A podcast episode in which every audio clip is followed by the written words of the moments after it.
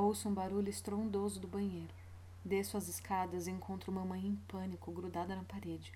Quando me vê, me abraça forte. Ai, pensei que fosse suicídio. Tento acalmá-la, dizendo que não pretendo morrer com o intestino preso. Não funciona.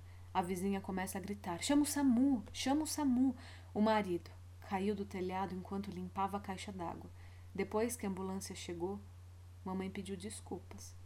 É que escutei um barulho de morte. E morte é isso. É alguém que a gente ama caindo.